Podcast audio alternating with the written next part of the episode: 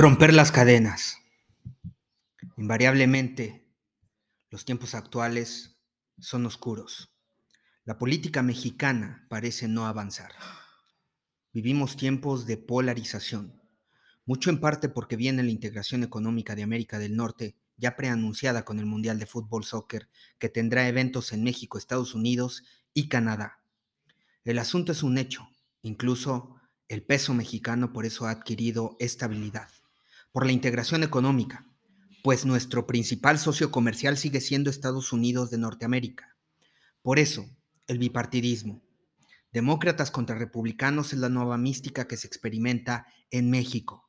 Incluso el presidente López Obrador por eso juega tan abiertamente con Estados Unidos de Norteamérica, replicando y debatiendo contra republicanos, empujando el voto latino para los demócratas, porque son de la línea de acá, del pueblo demócrata que se presume en Morena. Lo lamentable es que como en Estados Unidos de Norteamérica, en México, la clase política sigue embarrada de corrupción y mezquindad. El ejercicio político parece no modernizarse ni avanzar.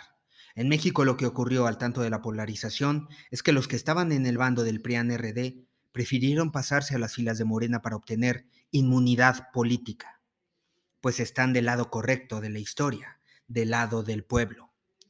Expriistas, expanistas, experredistas corren a cobijarse bajo el manto puro de Morena, y que todos sus pecados sean perdonados. Vengan todos a nuestro reino. En esa crucial crisis y vergonzosa realidad se desarrolla la política nacional, dejando a la sociedad pocas elecciones. Indudablemente hay cuadros dignos, pocos, en todos los partidos políticos, pero la sociedad se tiene que revelar ante la infamia de que solo burócratas y políticos de siempre sean las opciones para representar a nuestra sociedad. Es una infamia, eso, y nos tenemos que revelar. Para revelarnos tenemos que alzar la voz y protestar y decir la verdad. En Morena dicen que son el pueblo bueno y sabio y demócrata y republicano. Pero en los hechos discriminan a quien atenta contra los intereses del grupúsculo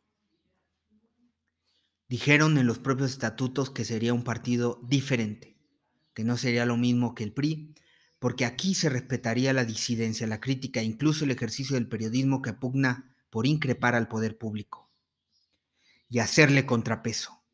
Eso no ha sucedido. Dijeron que el tráfico de influencias, el compadrazgo, el amiguismo se acabaría, pero eso no es cierto.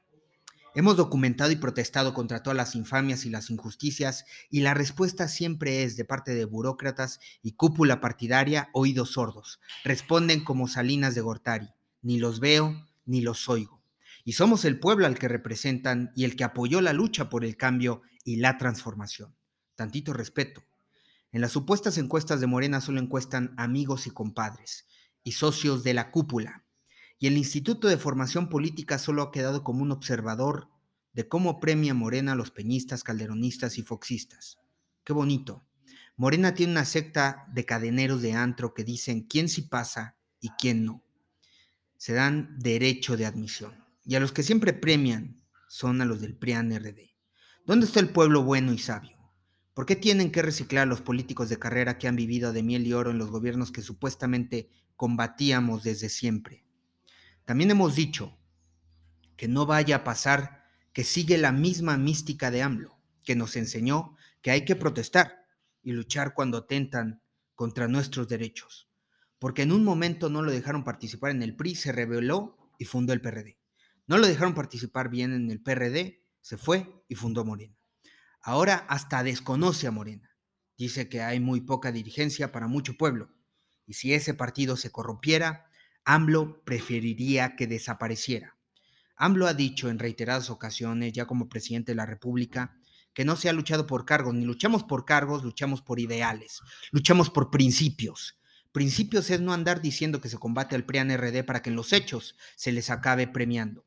Sobran casos de esos que aplaudieron a más no poder a Peña Nieto, que fueron sus socios, incluso a Anaya, incluso en Guanajuato, a Diego Sinue pero que hoy por obtener inmunidad política y por estar del lado de quien paga más y tiene más poder, se cambian a Morena. Solo es tonto quien piensa que el pueblo es tonto. La gente se da cuenta. El pueblo no puede quedar viendo como solo los burócratas se creen los únicos ungidos por la legitimidad para participar en política. Es derecho de todos nosotros, no solo de la cúpula burocrática de Morena y del gobierno. Por eso luchamos la independencia, la revolución, y por eso luchamos y votamos en 2018. Ya basta de infamias. Si tenemos que tomar partido, sí, ciertamente tenemos que tomar partido. En Guanajuato tenemos que tomar partido de apoyar a la actual dictadura o de luchar por un cambio y de acabar con eso. Pero tomar partido no significa entonces solapar lo que han estado haciendo en el partido que promete y que puede prometer lograr el cambio. Yo no he pugnado por darle total apertura a que cualquiera obtenga inmunidad política por el simple hecho de haberse arrepentido, de haber vivido de la miel y el oro las últimas décadas, con todos los que ostentaron el poder en el gobierno. No podemos esperar resultados distintos haciendo lo mismo. Y hacer lo mismo es hacer lo mismo con los mismos de siempre que brindaron los resultados que supuestamente hoy se buscan revertir. Es estúpido. El país es demasiado grande y hay un tremendo potencial y capital humano e intelectual para sacudir las estructuras de poder y lograr verdaderos cambios sustanciales, no más demagogia.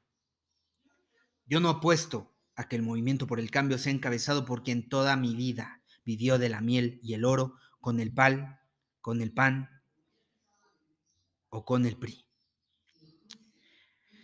Yo apuesto por el cambio diferencial generacional, pero meritocrático, legítimo, en los hechos encarne los valores que tanto anhelamos. No podemos estar bajo el yugo de los impostores que se han posicionado a la mala en el poder público, por la corrupción, la impunidad y la mezquindad. La única manera de revertir esa cultura de la mezquindad que sigue funcionando a gente siniestra, que sabe que le funciona ser corrupta, pagando por puestos y candidaturas, poniendo a gente más tonta debajo de ellas por miedo a perder poder y manipulación, la única manera de sacar a esos siniestros, que saben que les funciona ser salameros e irse a rendir a políticos a cambio de puestos en el partido y en el gobierno, la única manera de dignificar la política y sus instituciones es apoyando, empujando a los capitales humanos dignos, no dejando que siga la lacra creciendo. El país está en juego pero necesitamos gente que dé la cara. Lamentablemente lo que he conocido en la política ha sido desastroso.